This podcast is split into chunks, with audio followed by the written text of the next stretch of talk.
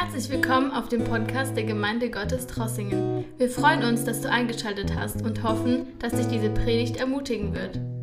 Ja, Gott sagt uns nicht nur einfach so, wir sollen keine Angst haben, sondern er kommt und er gibt uns Gründe, warum wir keine Angst haben sollen. Und ein Grund davon ist, er ist mit uns. Er lässt uns nie alleine, er lässt uns nicht, nicht alleine. Auch wenn wir denken, vielleicht manchmal unser Weg ist gerade ein bisschen dunkel, es schwierig, sind Schwierigkeiten da, aber doch über alle Umstände bleibt seine Verheißung. Und er bleibt seiner Verheißung treu. So lasst uns ihm jetzt anbeten, lasst uns ihm die Ehre geben, lasst uns ihm danken für sein Wort, für seine Verheißung, für diese Tatsache. Er lässt uns nicht allein. Und deswegen dürfen wir, können wir gegen diese Angst kämpfen, weil wir wissen, er ist bei uns, er ist mit uns. Wir sind nicht allein in dieser Welt. Lasst uns ihm die Ehre geben. Vater, wir kommen vor deinem Thron, Herr. Herr, wir danken dir heute Abend für deine Gegenwart. Herr, wir danken dir, Herr, dass du ein wunderbarer Gott bist, der uns auch Gründe gibt, dass wir uns keine Angst haben sollen, Herr. Dass wir uns nicht fürchten sollen in dieser Welt, Vater. Halleluja, Herr, wir beten dich an, wir danken dir, Herr, für deine Gegenwart, für deine Treue, Herr. Wir danken dir, Herr, dass du in uns wirkst durch deinen Geist, Herr. Wir danken dir, dass du da bist, Herr. Du bist mit uns, Herr. Du bist gegenwärtig in unserem Leben, Herr. In unseren Herzen, Herr Jesus. Du trägst uns jeden Zeit, Herr. Wir danken dir dafür, Herr. Du gibst uns konkrete, Herr, feste Gründe, warum wir keine Angst haben sollen in dieser Welt, Vater, wenn wir vielleicht die Umstände anschauen, Vater. Und wir danken dir vor allem heute Abend für deine Gegenwart. Wir sind nicht alleine, Herr egal was Menschen uns sagen können, egal was unsere eigenen Gefühle uns manchmal sagen, Herr. Wir sind nicht alleine, du bist bei uns, du bist mit uns, Herr. Von morgens bis abends, jeden Augenblick, jeden Moment in unserem Leben. Du bist der Gott, der uns trägt. Du bist der Gott, der mit uns wandelt, Herr. Und wir danken dir für deinen Heiligen Geist. Wir danken dir für deine Verheißung, Herr. Wir danken dir für dein Wort, der Ja und Amen ist, auch heute noch in unserem Leben danken dir, dass du uns nicht verlässt, Herr. Und wenn heute Abend jemand da ist, der merkt oder der spürt irgendwie, dass, dass deine Gegenwart nicht da ist, Vater, ich bete, komm du heute Abend, Herr, und lass, dass wir erneut, dass wir neu und frisch, Herr, deine Gegenwart erleben, Jesus. Dass wir neu, Herr, dich erleben und erfüllt werden mit und durch dein Heiliger Geist, Jesus. Halleluja, Vater. Wir beten dich an und wir danken dir, Herr. Du bist mit uns, du bist bei uns, Herr. Und was sollen wir, was wollen wir noch mehr, wenn wir wissen, du trägst uns und du bist mit uns jeden Tag, Herr. Und egal was kommt, deine Gegenwart ist da über unser Leben. Wir danken dir dafür. Wir beten dich an heute Abend, Vater. Wir heben deinen Namen, Herr. Und wir beten auch, wirke in unserer Mitte, Herr. Rede zu uns in diesen nächsten Momente, Vater. Und lass, dass wir einen Abend haben, Herr, wo wir dich erleben, Herr. Wo wir eine starke Gemeinschaft mit dir haben und wo unsere Herzen neu erfüllt werden mit und durch deine Gegenwart. Amen. Ja, nimm bitte Platz. Ich möchte euch grüßen, auch diejenigen, die Livestream zuschauen. Und jetzt für die nächsten Minuten, wir wollen zusammen einiges betrachten in Gottes Wort, bevor wir dann wieder eine Zeit haben als Gemeinde, wo wir auch weiter hingehen im Gebet, wo wir füreinander beten. Und äh, heute Abend, wir machen einen Schritt weiter in 1. Timotheusbrief. Und wir sind jetzt angekommen in Kapitel 4. Also Timotheus Kapitel 4 und heute Abend haben wir ein Thema, ist eigentlich ein Thema ganz besonders für, für junge Leute. Hätte ich, hätte ich mich äh, gefreut, dass noch mehrere junge Leute heute Abend dabei sind, aber vielleicht die sind zugeschaltet und ähm, die werden diese Botschaft hören. Ich möchte aus dieser Text, wir werden gleich dieser Text lesen, über Folgendes sprechen. Mache dich stark gegen geistliche Verachtung. Sehr interessant und sehr wichtiges Thema. Mache dich stark gegen geistliche Verachtung. Verachtung durch wem? Verachtung durch welche Wege in oder über unser Leben? Und ich möchte, dass wir dieses Wort jetzt lesen, 1. Timotheus Kapitel 4, Vers 12. Und was wir lieben an diese Pastoralbriefe, ich meine 1. Timotheus, 2. Timotheus, Titus, die werden auch Pastoralbriefe genannt, weil Paulus schreibt diese Briefe nicht an eine Gemeinde in erster Linie, er schreibt diese Briefe an Pastoren, an Diener Gottes. Und was schön ist in dieser Briefe, außer dass Paulus zum Beispiel Timotheus in diesem Fall oder Titus Lehre weitervermittelt über die Gemeinde, über den Dienst, es gibt immer wieder Stellen, wo der Ton von dieser Briefe sehr persönlich ist. Paulus redet persönlich zu Timotheus. Er kennt ihn, er kennt seine Nöte, er kennt sein Herz, er kennt sein Leben, er kennt seine Kämpfe und er kommt immer wieder und er redet persönlich zu ihm. Und auch heute Abend, dieser Text ist ein sehr persönlicher Text. Das zeigt uns übrigens, dass nicht nur unser Dienst wichtig ist, sondern auch unser persönliches Leben. Hinter unserem Dienst ist unser persönliches Leben und dieser persönliche Leben muss auch gesund und ganz stark sein. 1. Timotheus Kapitel 4, Vers 12. Niemand, ich lese aus Neue Genfer Übersetzung, niemand hat das Recht, auf dich herabzusehen. Luther übersetzt es, niemand solle dich verachten. So, er schreibt zu den, zu den Leitern, er schreibt zu den Diener Gottes, er schreibt zu Timotheus, der im Vergleich anscheinend mit manchen Geschwistern in der Gemeinde noch relativ jung ist. Und Paulus weiß, Timotheus befindet sich in einer Gefahr. Und wenn er nicht lernt, mit dieser Gefahr gut umzugehen, diese Gefahr ist gefährlich für seinen Dienst. Niemand hat das Recht, auf dich herabzusehen, nur weil du noch jung bist. Sei den Gläubigen ein Vorbild in allem, was du sagst und tust. Ein Vorbild an Liebe, Glauben und Reinheit.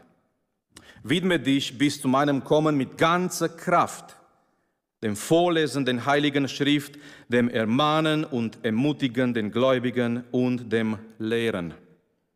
Lass die Gabe nicht ungenutzt, die dir durch Gottes Gnade geschenkt worden ist. Du hast sie ja aufgrund eines prophetischen Wortes und unter der Handauflegung der Ältestenschaft bekommen. Konzentriere dich also ganz auf diese Aufgaben. Lass dich durch nichts beirren. Dann werden die Fortschritte, die du im Glauben machst, allen sichtbar sein. Gib Acht auf dich selbst und auch auf das, was du lehrst. Halte dich treu an alle diese Anweisungen. Wenn du das tust, wirst du sowohl dich selbst retten als auch die, die auf dich hören. Er fängt hier an und er redet über eine Gefahr und eigentlich, Geschwister, wenn wir offen miteinander reden, wir würden sagen, eigentlich sollte diese Gefahr nicht da sein in die Gemeinde. Es ist die Gefahr der Verachtung. Es ist die Gefahr, dass jemand in der Gemeinde von oben herab auf jemand schaut aufgrund von irgendetwas. Es ist die Gefahr, dass, dass jemand in der Gemeinde jemand anders anschaut und mit dieser anderen Bruder oder Schwester ohne Respekt umgeht. Es ist diese Gefahr, von dem Paulus hier spricht. Und nochmal, ich lese Vers 12. Niemand hat das Recht, auf dich herabzusehen, dich zu verachten, ohne Respekt mit dir umzugehen, würden wir sagen, nur weil du noch jung bist. So, Timotheus ist noch relativ jung. Klar, er ist kein Teenager, aber er er ist noch ein junger Mann und er ist im Dienst und Paulus kennt ihn und Paulus kennt die Situation. Und wahrscheinlich waren da in die Gemeinde Geschwister, die gesagt haben, ach, was kann er mir doch sagen? Kennt ihr das? Was kann er mir noch beibringen? Was kann er mir noch geben aus, aus, aus Gottes Wort? Er ist noch jung.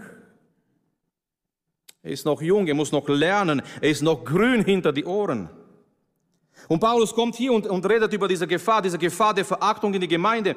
Und wie gesagt, eigentlich sollte überhaupt diese Gefahr nicht da sein. Aber es gibt keine perfekten Gemeinden. Die Gemeinden werden gemacht aus Menschen und Menschen sind nicht perfekt und weil Menschen nicht perfekt sind, es gibt keine perfekten Gemeinden und deswegen es besteht immer wieder die Möglichkeit, dass diese Gefahr da ist in der Gemeinde. Eigentlich die Gemeinde soll ein Ort der Respekt sein. Wenn irgendwo Respekt sein sollte und wir, wir, wir, wir schauen, wir schauen in eine Welt, wo wirklich wenig Respekt da ist. Äh, sind, sind 20 Jahre vorbeigegangen, seit, seitdem ich im Gymnasium war und ähm, irgendjemand hat die Idee gehabt, eine WhatsApp-Gruppe zu gründen mit all diejenigen, die wir da vor 20 Jahren waren im Gymnasium. Und er hat die Nummer gesucht und er hat die Leute gesucht und die meisten sind noch in Rumänien, manche sind verteilt in andere Länder. Äh, wir haben sogar einen ehemaligen Kollege, der ist in China. Keine Ahnung, wer da hingekommen ist. Auf jeden Fall, äh, wir haben dann ein, ein, ein Zoom-Meeting gehabt mit der Klassenlehrerin von damals äh, die gläubig ist. Sie, sie, sie ist eine, eine Schwester, die gehört zu einer Baptistengemeinde. Und wir haben, wir, wir haben darüber geredet, wie die Generationen sich verändert haben nach 20 Jahren. Wie waren wir damals vor 20 Jahren im Gymnasium und, und wie sind die Kinder heute im Gymnasium? Und es kam immer wieder und immer wieder dieser Gedanke, es fehlt an Respekt. Es fehlt an Respekt. Die Menschen haben nicht mehr Respekt voreinander. Und nochmal, ich, ich sage heute Abend, die Gemeinde soll ganz besonders ein Ort sein, wo Respekt da ist. Wir sollen mit Gottes Hilfe eine Kultur der Respekt schaffen, in die Art und Weise, wie wir miteinander reden, in die Art und Weise, wie wir miteinander umgehen, in die Wertschätzung, die wir einander zeigen. So Paulus sagt hier Timotheus, niemand hat das Recht, niemand hat das Recht, dich zu verachten, nur weil du jung bist. Und Geschwister, wenn, wenn Gott jemanden ruft, Gottes Berufung ist wichtiger und größer als das Alter von jemand. Gottes Berufung ist wichtiger und größer als die Nationalität von jemand. Gottes Berufung ist wichtiger und größer als aus der Ausbildung von jemand. Gottes Berufung ist wichtiger und größer als der soziale Status von einer Person. Im Gegenteil, wenn Gott jemanden ruft im Dienst, wenn wir merken, Gott ruft Menschen und eigentlich wir wünschen uns, dass Gott immer mehrere Menschen, besonders junge Menschen ruft im Dienst. Amen. Warum? Weil es ist einfach so, wenn diese Welt noch besteht, irgendwann die, die heute dienen, werden wir nicht mehr da sein und wir brauchen Menschen, neue Generationen, die kommen und die diese Dienst und Botschaft des Evangeliums weitergeben. So im Gegenteil, wenn Gott jemanden ruft, wir sollen uns freuen, wir sollen schätzen. Natürlich ist es positive Kritik oder lass mich so formulieren, wie die Jugendlichen sagen, positive Feedback. Eigentlich, ich glaube von ganzem Herzen, man wächst im Dienst durch solche positive Feedback. Ich kann mich erinnern, damals, als ich angefangen habe zu predigen, äh, sind Geschwister zu mir gekommen, die haben mich immer wieder ermahnt, die haben, das war aber in Liebe. Das war nicht Verachtung, das war in Liebe. Die haben mir gesagt, guck mal, hier hast du vielleicht nicht richtig gesagt, äh, dieser Gedanke war vielleicht doch nicht so richtig, hier musst du aufpassen. Und all diese Sachen, all diese positive Kritik, all diese positive Feedback hat, hat mir geholfen, Sachen zu verbessern und noch mehr zu wachsen auf dieser Weg des, des Dienens. So, wir sollen schätzen, wenn jemand dient, wir sollen äh, unterstützen, wenn jemand dient. Aber nochmal, diese Gefahr kann noch da sein, kann immer noch da sein. Und Paulus, er redet zu Timotheus und die Frage ist, was kann Timotheus tun in so einer Situation? Was, wie kann er kämpfen? Wie kann er sich stark machen gegen geistliche Verachtung? Ich meine, diese Verachtung war anscheinend da. Und Paulus sagt, äh, pass auf Timotheus. Und was Paulus hier macht in dieser Text, er, er gibt den Timotheus mehrere kürzere Sätze, die sind in, die sind in Imperativ. Was er tun kann, was er tun soll, wie er sich schützen kann. Was interessant ist, Paulus ruft hier Timotheus nicht passiv zu sein, sondern aktiv zu sein.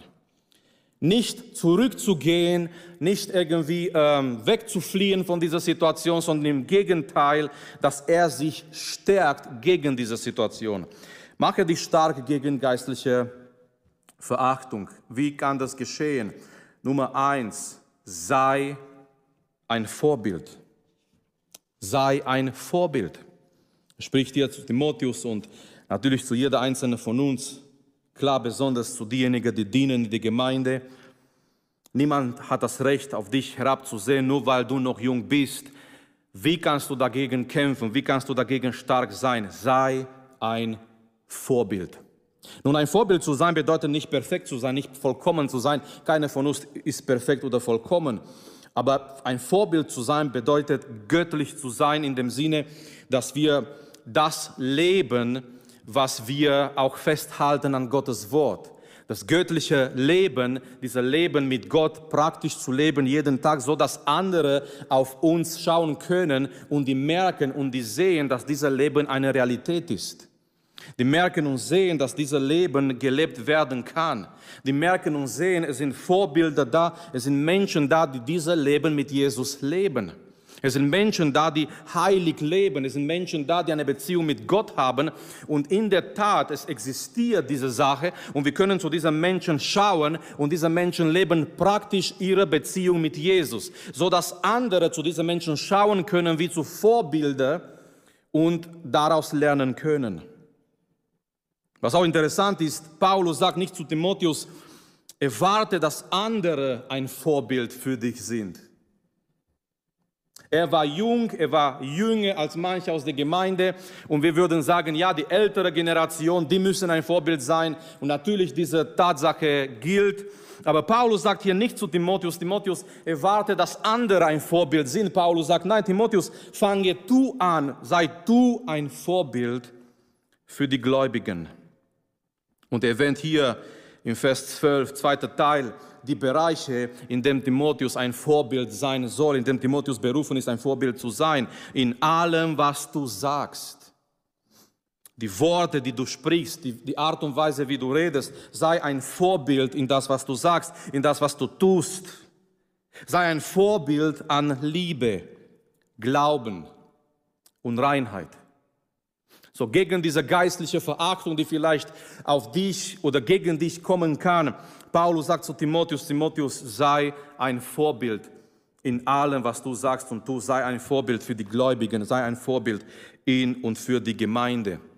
Nummer zwei, was Paulus zu Timotheus sagt, ist, widme dich ganz. Vers 13.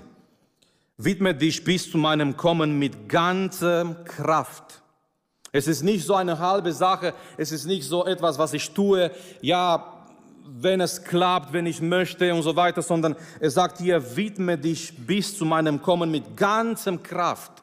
Widme dich. Luther übersetzt, fahre fort. Mach Fortschritte. Lass, dass deine Fortschritte, die du tust, sichtbar sind und konkret sind. Widme dich zu manchen Sachen. Es sollen Dinge sein, zu dem, zu, dem, zu dem wir uns widmen. Es sollen Dinge sein, auf denen wir uns konzentrieren. Und was sollte Timotheus tun? Was soll er nicht vergessen in dieser Situation von dieser Gefahr von geistlicher äh, Verachten? Was soll er tun? Er soll weitermachen mit dem Vorlesen der Heiligen Schrift. Wie schön und wie wichtig der Vorlesen der Heiligen Schrift. Äh, ich weiß, früher gab es Gemeinden, äh, die haben nach dem Lobpreis, bevor die Predigt, eine Zeit gehabt, wo jemand vorgegangen ist zum Pult und die haben äh, längere Texte gelesen aus Gottes Wort. Das war, ich finde, das war eine schöne Sache. Es wurde mehr gelesen aus der Bibel in die Gemeinde. Natürlich ist es wichtig, dass jeder einzelne von uns die Bibel liest zu Hause. Aber ich weiß, früher gab es äh, in, in manchen Gemeinden diese gute Gewohnheit, äh, nach dem Gebetszeit, bevor die Predigt, jemand ging vor und es wurde gelesen, ein Psalm, ein Kapitel, einfach nur gelesen. Klar, mit einer schönen Betonung, mit einer guten Grammatik, nicht so wie meine. Ein, ein, einfach schön, schön gelesen. Diese Lesen, diese öffentliche Lesen von Gottes Wort öffentliche Lesen von Gottes Wort. Ich, ich erinnere mich an der äh, Prediger, der eingeladen wurde in eine Gemeinde und irgendwie der Gottesdienst ist nicht so gelaufen, äh, wie er sein sollte. Es waren mehrere Punkte im Gottesdienst und der Pastor, der ihn eingeladen hat, hat gesagt, Bruder, wir haben nicht mehr so lange Zeit für die Predigt.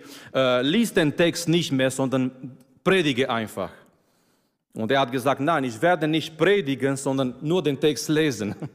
weil der Text wichtiger ist als unsere Erklärungen zu dem Text.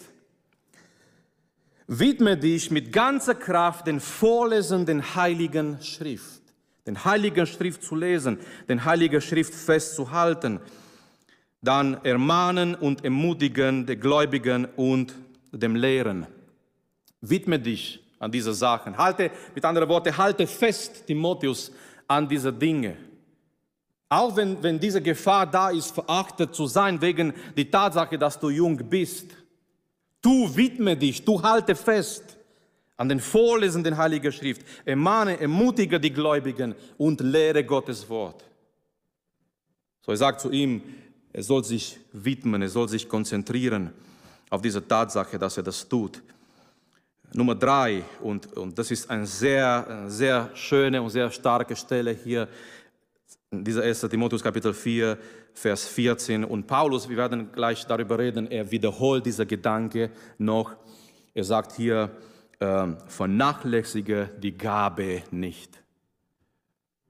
Oh, und ich, ich würde dieser, dieser, dieser, dieser Gedanke weitergeben, vielleicht zu jemandem heute Abend, der eine Gabe hat vom Herrn und er hat diese Gabe oder sie hat diese Gabe vernachlässigt. Kennt ihr diese, diese, diese Gleichnis von Jesus mit der, mit der reichen Mann, der in ein anderes Land geht und bevor er geht, er ruft seine, die Diener, er ruft seine Diener und er verteilt jeden Talenten, wir würden sagen Begabungen, Berufungen. Einer empfängt fünf, einer empfängt drei, einer empfängt zwei, einer empfängt nur eine.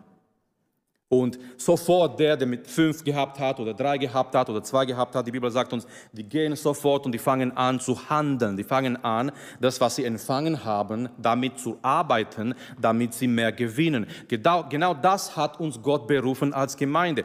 Jesus ist gegangen, sagen wir mal so in unsere Worte, in ein weitem Land im Himmel. Die gute Nachricht ist, er kommt bald er hat uns aber etwas gegeben. Er hat uns den Heiligen Geist gegeben. Und wenn der Heilige Geist in unser Leben kommt, der Heilige Geist kommt nicht mit leeren Händen, der Heilige Geist kommt mit seinen Gaben. Und jeder Gläubige, jeder Kind Gottes, jeder Kind Gottes, egal was er oder sie für einen Status hat, für eine Ausbildung hat, spielt keine Rolle. Jeder Kind Gottes empfängt mindestens, mindestens eine geistliche Gabe. Und Gottes Wille ist, bis Jesus kommt, dass wir als Gemeinde damit handeln, in dem Sinne, dass wir damit arbeiten, damit wir aktiv sind. Und wenn wir mit dieser Gabe aktiv sind, das vermehrt sich. Was vermehrt sich? Gottes Reich expandiert sich, Gottes Reich wächst, wenn wir unsere geistlichen Gaben nützen. Die Gemeinde wächst geistlich, nicht nur geistlich. Menschen werden gesegnet, aber die Bibel sagt uns, es war ein Knecht. Er hat dieses Talent genommen, er hat dieses Talent schön äh, in ein Tuch eingepackt, eingewickelt und irgendwo hat er was kleine, kleine äh, Loch begraben und er hat dieses Talent da getan. Und er hat gesagt, wenn der Herr kommt, ich werde ihm dieses Talent wieder geben. Was ist das? Die Gabe zu vernachlässigen das zu vernachlässigen, was Gott dir gegeben hat, was Gott dir anvertraut hat. So, er spricht hier zu Timotheus im Vers 14, äh, ja, im Vers 14, wir sind bei dieser, bei dieser dritten Gedanke. Timotheus, was kannst du tun gegen geistliche Verachtung? Und das finde ich so schön von Paulus, weil die Gefahr ist, wenn du in diese Situation kommst von geistlicher, von, von Verachtung, die Gefahr ist, dass du nicht mehr wirkst mit deiner Gabe. Dass du eingeschüchtert bist, dass du, dass du nächstes Mal, wenn du dienst, Angst hast. Die Gefahr ist, und ich, rede allgemein, als einer, der auch sehr jung im Dienst angefangen hat, und du stehst zu singen oder zu predigen oder Einleitung zu machen, und du konzentrierst dich nicht mehr auf Gottes Wort, sondern auf diese Bruder und Schwester, der dir etwas Schlechtes gesagt hat. Und du denkst, er oder sie wird wieder zu mir kommen heute und etwas Negatives sagen. Und Paulus weiß, Timotheus, bei dieser Situation von geistlicher Verachtung, es besteht in Gefahr, dass du zurückgehst und deine Gabe vernachlässigst. Dass du vielleicht denkst oder sagst, ach, es sollen andere machen, es ist zu schwierig. Ich habe ein Zeugnis gesehen von einem jungen Mann, der ist ein Prediger, Gott sei Dank, er ist ein Prediger geblieben. Er hat gesagt, es ist eine andere Gemeinde weit weg von uns. Er hat gesagt, er, hat, er war jung, er hat Einleitung gemacht. Er hat das gemacht, er hat das so gemacht, klar, mit, mit vielleicht Fehler, Aufregung und gleich danach kam jemand zu ihm, hat gesagt, du sollst dich schämen, du hast hier nichts zu suchen, du sollst sowas nie mehr tun und der war absolut fertig. Er hat gesagt, ich mache das nie wieder in mein Leben. Und obwohl Gott ihn berufen hat, wegen dieser Tatsache der Verachtung, er hat gesagt, ich werde das nie wieder tun. Und es war ein langer Prozess, bis er verstanden hat, ich bin dazu berufen und bis andere in seine Umgebung, in seine Nähe gekommen sind, um ihm zu ermutigen, zu helfen, seine geistliche Gabe zu, zu entwickeln. Ist es nicht so, Geschwister? Keiner von uns hat perfekt das erste Mal Auto gefahren, oder? Keiner von uns hat, hat das erste Mal perfekt Fahrrad gefahren oder keine Ahnung was noch. Keine von uns, keine von den Schwestern hat vielleicht das erste Mal perfekt eine Kuchen, eine Kuchen gebacken. Okay, vielleicht jemand sagt, doch ich, aber okay, das. Es ist auch so mit, mit, die, mit, die Geist, mit der geistlichen Gabe. Wenn Gott jemanden ruft, es wird nicht perfekt sein, das erste Mal. Eine perfekte Einleitung und ein perfektes Lied oder ein, nein, das wird nicht perfekt sein. Jeder ist berufen und jeder sollte die Chance haben, in dieser geistlichen Berufung zu wachsen zu wachsen. Noch eine Möglichkeit und noch einmal und, und noch einmal dienen und noch einmal dienen. So Paulus sagt hier, dritte Sache, vernachlässige die Gabe nicht, Timotheus. Vers 14, lass die Gabe nicht ungenutzt.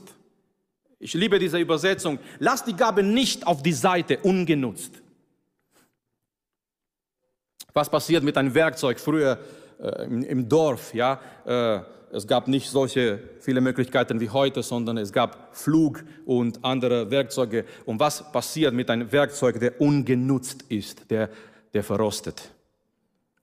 ist irgendwo auf die Seite ungenutzt, ungenutzt. Und irgendwann ist es, ist es Rost drauf. Und wenn du wieder anfangen möchtest, wenn du wieder versuchen möchtest, es ist sehr schwierig. Und Paulus sagt Timotheus, lass die Gabe Gottes nicht auf die Seite. Lass die Gabe, vernachlässige die Gabe Gottes. Und er sagt in einer, in einer anderen biblischen Stelle, sagt er zu Timotheus, entfache die Gabe Gottes, die in dir ist. So, wir merken anscheinend bei Timotheus war dieser Problem da, dass er, nicht dass er keine geistliche Gabe gehabt hat, sondern eh, dass er in, in Gefahr war, diese geistliche Gabe zu vernachlässigen. Er sagt, er sagt in einer anderen Stelle zu ihm, Timotheus, entfache die Gabe Gottes, die in dir ist. Mit anderen Worten, diese Gabe Gottes soll brennen mit einer Leidenschaft in uns. Soll nicht ungenutzt bleiben auf die Seite, sondern soll brennen. Lass die Gabe nicht ungenutzt, die dir durch Gottes Gnade geschenkt worden ist. Halleluja. Jede Gabe Gottes wird uns geschenkt von Gott. Es ist Gott, der die Gaben in die Gemeinde schenkt. Es ist nicht unsere Intelligenz, es ist nicht unsere Kraft, es ist nicht ähm, ja, das, was wir können, sondern es ist ein Geschenk Gottes. Äh, du hast sie ja aufgrund eines prophetischen Wortes und unter den Auflegungen der Ältestenschaft bekommen. So, Timotheus hat ganz klar ein, eine Gabe empfangen von Gott, aber es besteht diese Gefahr, es gibt diese Gefahr für Timotheus, ignorant zu werden, kalt zu werden, gleichgültig zu sein seine geistliche Gabe gegenüber, nachzulassen, seine geistliche Gabe zu vergessen, vielleicht seine geistliche Gabe zu ignorieren, vielleicht eben in dieser Situation zu sagen, ja, vielleicht warte ich doch ein bisschen, vielleicht bin ich doch zu jung, vielleicht äh, irgendwann mal, vielleicht mache ich jetzt was anderes, ich lasse die Gabe Gottes auf die Seite und dann irgendwann mal. Und, und Paulus kommt und sagt, nein, Timotheus, praktiziere die Gabe, das ist die Lösung, praktiziere die Gabe Gottes. Wirke mit Gottes Gabe. Lass es nicht ungenutzt, lass es nicht auf die Seite, sondern genau in dieser Gefahr, äh, wo Timotheus war, Paulus sagt, er soll nicht aufgeben, er soll nicht diese Gabe Gottes ähm, ignorieren, sondern die Lösung ist, die Gabe Gottes zu praktizieren, dass es, dass es brennt. Unsere Verantwortung ist, dass es brennt. Äh, es gibt dieses schönes Bild aus dem Alten Testament, der Priester, die Priester waren zuständig, dass das Feuer immer brennt auf dem Altar. Wie schön. Nicht, nicht die Priester haben das Feuer erfunden, nicht die Priester waren zuständig, das Feuer zu erfinden, sondern die Priester, das Feuer war da.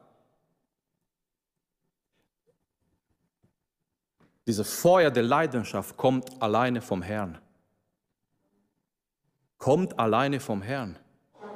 Gott ist immer noch ein Gott, der mit Feuer antworten kann, in dem Sinne von, von geistlicher Leidenschaft. Aber die Bibel sagt uns, diese Priester im Alten Testament, die waren zuständig, dass dieses Feuer brennt. Wo sind die Priester aus dem Alten Testament? Im Neuen Testament, die sind mehrere, weil durch Jesus jeder Gläubige, jeder Bruder und Schwester ist ein Priester, ein geistlicher Priester.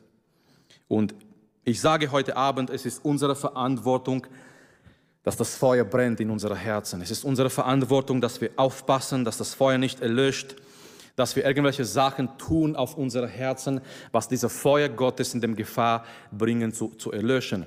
Und wenn wir merken, Feuer, dieser Feuer Gottes brennt nicht mehr in unsere Herzen, wenn wir merken, diese Gabe Gottes brennt nicht mehr in uns, dann müssen wir zurückkommen zu derjenigen, der uns Kraft geben kann, diese Gabe Gottes wieder zu entfachen, diese, diese Gabe Gottes wieder mit Leidenschaft zu leben. Also trotz Kritik, trotz Leute, die vielleicht etwas dagegen sagen, trotz negativer Gerede, Paulus sagt zu Timotheus, er soll diese Gabe Gottes, er soll dieser Dienst nicht zu Stille bringen, er soll nicht aufgeben, er soll nicht äh, seine Gabe ungenutzt lassen. So was kann Timotheus machen gegen geistliche Verachtung? Nummer eins, sei ein Vorbild. Nummer zwei, widme dich ganz Halte ganz, halte fest an diese Sachen. Nummer drei, lass die Gabe nicht ungenutzt oder wir haben gesagt, vernachlässige die Gabe nicht. Und Nummer vier, hab Acht. Hab Acht oder gib Acht. Er sagt hier im Vers 16, er muss, Timotheus ist berufen, er muss aufpassen, er muss Acht geben, er muss Acht haben auf, auf diese Sachen. Äh, wichtig ist hier, die, die Reihenfolge, was Paulus sagt. Ganz besonders, Paulus sagt, Timotheus soll Acht geben auf zwei Dinge. Aber die zwei Dinge sind absolut miteinander verbunden. Und diese zwei Sachen, die beeinflussen sich auch gegenseitig. Besonders das erste beeinflusst das zweite. Und er sagt hier, Timotheus, gib Acht auf dich selbst. Auf dich selbst. Nicht auf anderen. Es ist so einfach, es ist so einfach manchmal auf anderen Acht zu geben. Es ist so manchmal einfach zu schauen, was andere machen, wie andere reden, wie andere sich verhalten. Und wir haben diese, wir machen immer, äh, wir, wir vergleichen uns mit anderen Menschen und wir sagen, ach, ich bin doch nicht so schlecht, weil guck mal, diese Person oder dieser äh, Bruder oder diese Schwester. Und es ist einfach, es ist diese Tendenz manchmal da, dass wir Acht geben auf anderen. Schau mal, was andere machen. Aber Paulus sagt, nein, nein, nein, Timotheus, nein, erstmal gib Acht auf dich selbst. Dich selbst nicht in die erste Linie auf andere, nicht in die erste Linie auf die Gemeinde, sondern gib Acht auf dich selbst, dein Leben, dein persönliches Leben, deine Beziehung mit Jesus, deine Reinheit, dein Gebetsleben. Timotheus, nimm dich unter die Lupe. Nimm dich im Acht, schau, schau dich an, nimm dich in Acht und dein persönliches Leben, nochmal deine Beziehung mit dem Herrn. So gib Acht auf dich selbst. Und dann kommt das Zweite. Und auf was du, was du lehrst. Ich glaube von ganzem Herzen, unser Leben beeinflusst unsere Lehre. Unser Leben, unsere Reinheit beeinflusst oder kann unsere Lehre beeinflussen. Warum entstanden manchmal falsche Lehren? Und ich möchte das nicht alles komplett in einen Topf reinwerfen. Natürlich gibt es viele Gründe, warum falsche Lehre entstehen, aber immer wieder und immer wieder gibt es dieser, dieser Grund. Menschen, die nicht auf ihr persönliches Leben Acht gegeben haben. Und weil sie das nicht gemacht haben, die haben eine, eine, einen Weg gesucht, die Lehre so anzupassen, dass ihr eigenes Leben entschuldigt wird. Und so haben versucht, die, die Bibel zu verdrehen, so haben versucht, äh, Bibelverse aus dem Zusammenhang wegzureißen und sie so zu drehen, dass sie passen, um ihr eigenes Leben zu unterstützen. Nun, das Problem ist, wir sind nicht berufen, die Bibel zu verändern, wir sind berufen, unser Leben zu verändern. Wir sind nicht berufen, wenn unser Leben nicht in Ordnung ist. Wir sind nicht berufen, irgendwie dieser heilige Kompass Gottes zu verändern, nach unserem Leben, sondern wir sind berufen, unser Leben zu verändern nach Gottes Wort. Und so entstanden oft Irrlehren, weil Menschen haben nicht das gemacht, was Paulus hier sagt zu Timotheus. Gib Acht auf dich selbst. Die haben nicht Acht gegeben auf ihr persönliches Leben. Und die haben sich vielleicht Sachen geleistet, die nicht in Ordnung waren. Und dann wurde die Lehre dadurch beeinflusst und andere in die Irre geführt. Weil die Lehre war nicht mehr, nicht mehr rein, nicht mehr sauber. Weil diese Lehre wurde beeinflusst durch ihre eigene Perspektive, durch ihre eigene ähm, eigene Perspektive über die Sachen. Ähm, dieser Wohlstandsevangelium. Menschen wurden, wollten reich werden, Menschen wollten, wollten äh, Geld, schnell Geld haben. Und was ist die Irrlehre? Wenn du so viel spendest in dieser Sache, in dieser äh, Dienst, in dieser Ministry, ja, du wirst das und das und du wirst reich werden und so weiter. Und Menschen wurden in die, in die, in die äh, Irrlehre geführt, auf einen falschen Weg geführt, weil dahinten waren Menschen mit schlechten, mit bösen Absichten. Und das ist nur ein Beispiel von, von vielen anderen Beispielen, die wir jetzt nehmen können. So, Paulus sagt hier, gib Acht auf dich selbst und auch auf das, was du lehrst, ähm, auf die Lehre. Die zweite kommt, diese Lehre, diese Sache, das, was du lehrst, kommt und, und fließt aus, aus einer eine heilige, eine geheiligte Herz. Hab Acht auf dich, Timotheus, und dann auf die Lehre. Und die Lehre fließt auf diese, diese reine Herz, die du hast. Und er sagt hier, halte dich treu an all diese Anweisungen. Wenn du das tust, wirst du sowohl dich selbst retten, als auch die, die auf dich hören. Mache dich stark, mache dich fest gegen geistliche Verachtung. Ich habe mich, als ich, als ich diese, dieses Thema vorbereitet habe, ich habe mich erinnert an diese Situation, wo auch David verachtet wurde. Kennt ihr noch die Geschichte mit David und Goliath? Und die Bibel sagt uns, David musste auch genau mit dieser Verachtung kämpfen. David kommt dorthin und er, es war wie eine Berufung Gottes. Er hat es so gehabt auf dem Herzen, mit Goliath, mit dieser Riesen zu kämpfen. Und was kommt entgegen? Erstmal ist Verachtung. Seine älteren Brüder sagen ihm, ja, was, was denkst du, wer du bist, so ungefähr. Äh, wo sind die Schafe? Wo hast du die wenigen Schafe, die du hüten solltest? Mit anderen Worten, du bist kein Krieger, du bist kein Kämpfer, du bist nur ein kleiner Hirte. Äh, dein Platz ist nicht hier an diesem Kampf. Eliab, sein ältester Bruder, zeigt ihm Verachtung. Und dann, wenn Goliath ihn sieht, die Bibel sagt uns, Goliath hat ihn verachtet, weil Goliath hat in ihm nur einen Junge gesehen. David war sehr jung und Goliath war ein Kämpfer sein ganzes Leben lang. Er war ein Kämpfer, er war der, der, der Champion der Philister.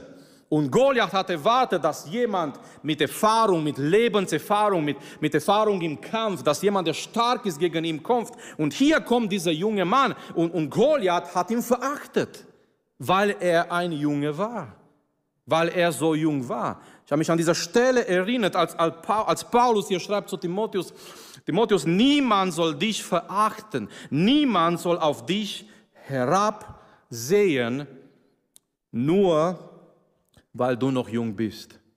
Und nochmal, eigentlich würden wir sagen, ja, in einer Gemeinde sollte diese Gefahr nicht da sein. Aber nochmal, Gemeinden sind nicht perfekt, Menschen sind nicht perfekt. Und es entstehen solche Situationen, dass Menschen verachtet werden. Aber wir müssen immer, wir müssen immer denken, Gottes Berufung ist höher und wichtiger als das Alter von jemand, als den Status von jemand, als die Ausbildung von jemand. Gott kann zu uns reden durch ganz einfache Menschen.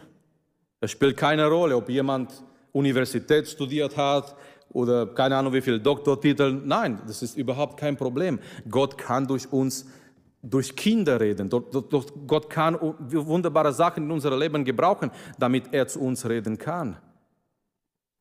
Gott möge uns bewahren, dass wir nicht so weit kommen, dass wir sagen, nur so soll der Herr zu mir reden.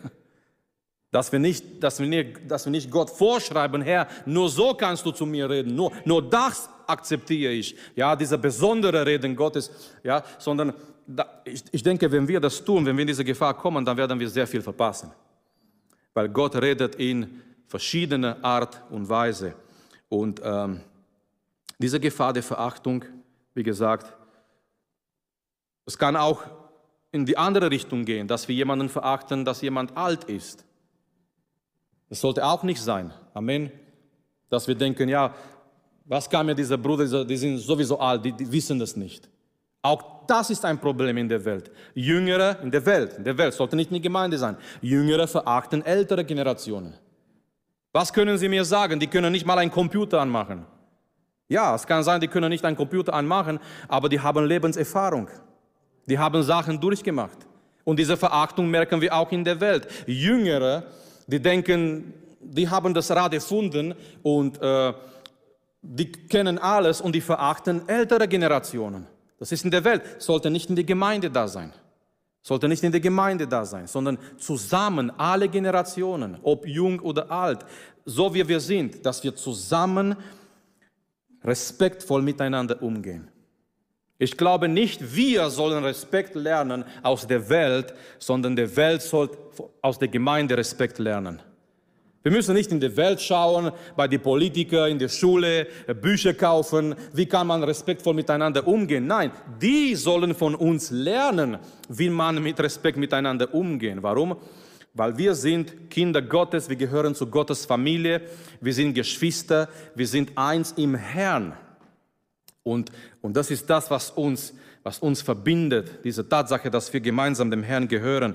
Und deswegen nochmal, ich glaube, wir sind berufen, auch eine Kultur, eine Kultur, eine Atmosphäre der Respekt zu, zu haben, zu entwickeln in der Gemeinde. Und dass wir auch diesen Respekt zeigen, dass wir, äh, es sind so viele Möglichkeiten, diesen Respekt zu zeigen, allein, dass wir uns überhaupt grüßen und wie wir uns überhaupt grüßen und ähm, diese Wertschätzung und auch weiterzugeben, diese Tatsache, hey, ich freue mich, dass du da bist, ich freue mich, dass du mein Bruder, meine Schwester im Herrn bist, ich freue mich für deinen Dienst.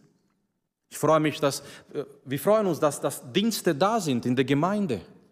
Und jeder, der dient, den sollen wir wertschätzen. Und ich sage das nicht, weil ich auch eine bin in der Gemeinde, der dient. Es geht nicht darum, sondern jeder, der dient, jeder, der, der sich Zeit nimmt, äh, zur Probe zu kommen, etwas vorzubereiten für die Kinder, dahinter zu sein in die Kinderstunde, Royal Ranger, die gehen draußen. Aber wie schön, wie begeistert sind die Kinder. Ganze Woche nur über Edi. Edi hat das und Edi hat das gemacht, mein Sohn, zu Hause. Und, und sehr schön, sehr schön. Aber jemand muss sich vorbereiten, jemand muss sich Zeit nehmen, jemand muss dahin gehen. Und, und das sollten wir wertschätzen. Das war nur ein Beispiel. Sollten wir wertschätzen. Wir sollten jetzt nicht denken, ja, das ist selbstverständlich. Das ist nicht selbstverständlich. Und ähm, lasst uns jetzt gemeinsam aufstehen. Lasst uns vor Gott kommen im Gebet. Lasst uns gemeinsam darüber und dafür beten. Lasst uns beten, dass Gott uns hilft, mit Respekt, mit Liebe miteinander umzugehen. Lasst uns beten. Vielleicht hat dich etwas angesprochen von, von diesen Sachen, die wir heute Abend erwähnt haben. Sei ein Vorbild. Lasst uns, ich glaube, jeder kann da beten und sagen, Herr, hilf mir, ein Vorbild zu sein. Ein Vorbild in meiner Familie, ein Vorbild für meine Kinder, ein Vorbild in der Gemeinde. Lass die Gabe nicht ungenutzt. Vielleicht hat Gott zu dir heute Abend hier gesprochen. Vielleicht du hast eine geistliche Gabe. Vielleicht du, du, Gott hat dich zu etwas berufen. Du, du kannst Sachen tun, aber das hast du auf die Seite gelassen. Ich weiß nicht aus welchem Grund, aber irgendwie du hast es, du, du lässt es ungenutzt und Gott ruft dich heute Abend, dass du diese Gabe Gottes praktizierst, dass du in dieser Gabe Gottes lebst. Gib Acht auf dich, auf das, was du lehrst. Vielleicht hat Gott zu dir gesprochen in dieser Richtung. Äh, lasst uns füreinander beten. Lasst uns beten für, für diejenigen, die in die Gemeinde dienen. Und lasst uns auch beten, dass Gott noch Diener ruft in die Gemeinde. Dass Gott junge Menschen ruft, die, die kommen als die nächsten Generationen, die bereit wären, Gott zu dienen, wenn diese Welt, wenn die Gemeinde noch noch da ist und wenn das alles noch besteht. Lasst uns gemeinsam jetzt beten und äh, danach werden wir weiterhin ähm, gehen im Gebet. Wir werden weiterhin eine Zeit haben im Gebet, in Anbetung, auch, indem wir auch für Anliegen füreinander beten. Lasst uns jetzt vor Gott kommen. Vater, wir beten die Schan, Herr. Wir danken dir heute Abend, Vater, für deine Gegenwart. Wir danken dir heute Abend, Herr, für deine Weisheit, die du uns gibst und die du uns gegeben hast in dein Wort, Herr. Dein Wort ist ein Licht für jeder einzelne von uns, Herr. Dein Wort ist lebendig, dein Wort ist wahr. Und Vater, wir beten auch, Herr, für uns, auch für uns als Gemeinde, Herr. Herr, bewahre uns vor so einer Gefahr, Herr, der Verachtung. Bewahre uns, Vater, und lass, dass wir als Gemeinde eine, eine Kultur, Herr, eine Atmosphäre der Respekt haben in unserer Mitte, Herr, indem wir uns wertschätzen, indem wir respektvoll miteinander umgehen, Herr. Herr, wir beten dafür, wir beten füreinander, Herr, für all diejenigen, die dienen, Herr. Herr, lass besonders, wenn junge Leute anfangen zu dienen in der Gemeinde, dass wir da nicht Verachtung zeigen, Herr, sondern Wertschätzung und Unterstützung, Herr, und dass wir auch die jungen Leute in der Gemeinde, Herr, helfen, dass sie in ihre eigene Gabe wachsen, Jesus. Hilft uns, Herr. Hilft uns und sei du mit uns, Herr, als Gemeinde. Und gib uns, Herr, deine Weisheit, Herr. Gib uns, Herr, deine Kraft, Herr Jesus, in, in jede von diesen Bereichen, Vater. Wir beten auch heute Abend, wenn jemand da ist, der seine Gabe, Herr, auf die Seite getan hat, seine geistliche Gabe ungenutzt lässt, Vater. Erforsche uns heute Abend, Vater. Lass, dass wir die Gabe Gottes entfachen, Herr, die du uns gegeben hast. Dass wir für dich wirken, Herr mit dieser Gaben, Herr, die du uns gegeben hast, Jesus, als deine Gemeinde, Herr. Wir loben dich, Vater. Wir beten dich an, Herr. Halleluja, Vater. Wir erheben dein Name heute Abend in unserer Mitte, Herr. Und wir danken dir, Vater, Herr, dass du bei uns bist, Herr. Dass du mit uns bist, Herr. Dass du uns trägst, Jesus, Vater.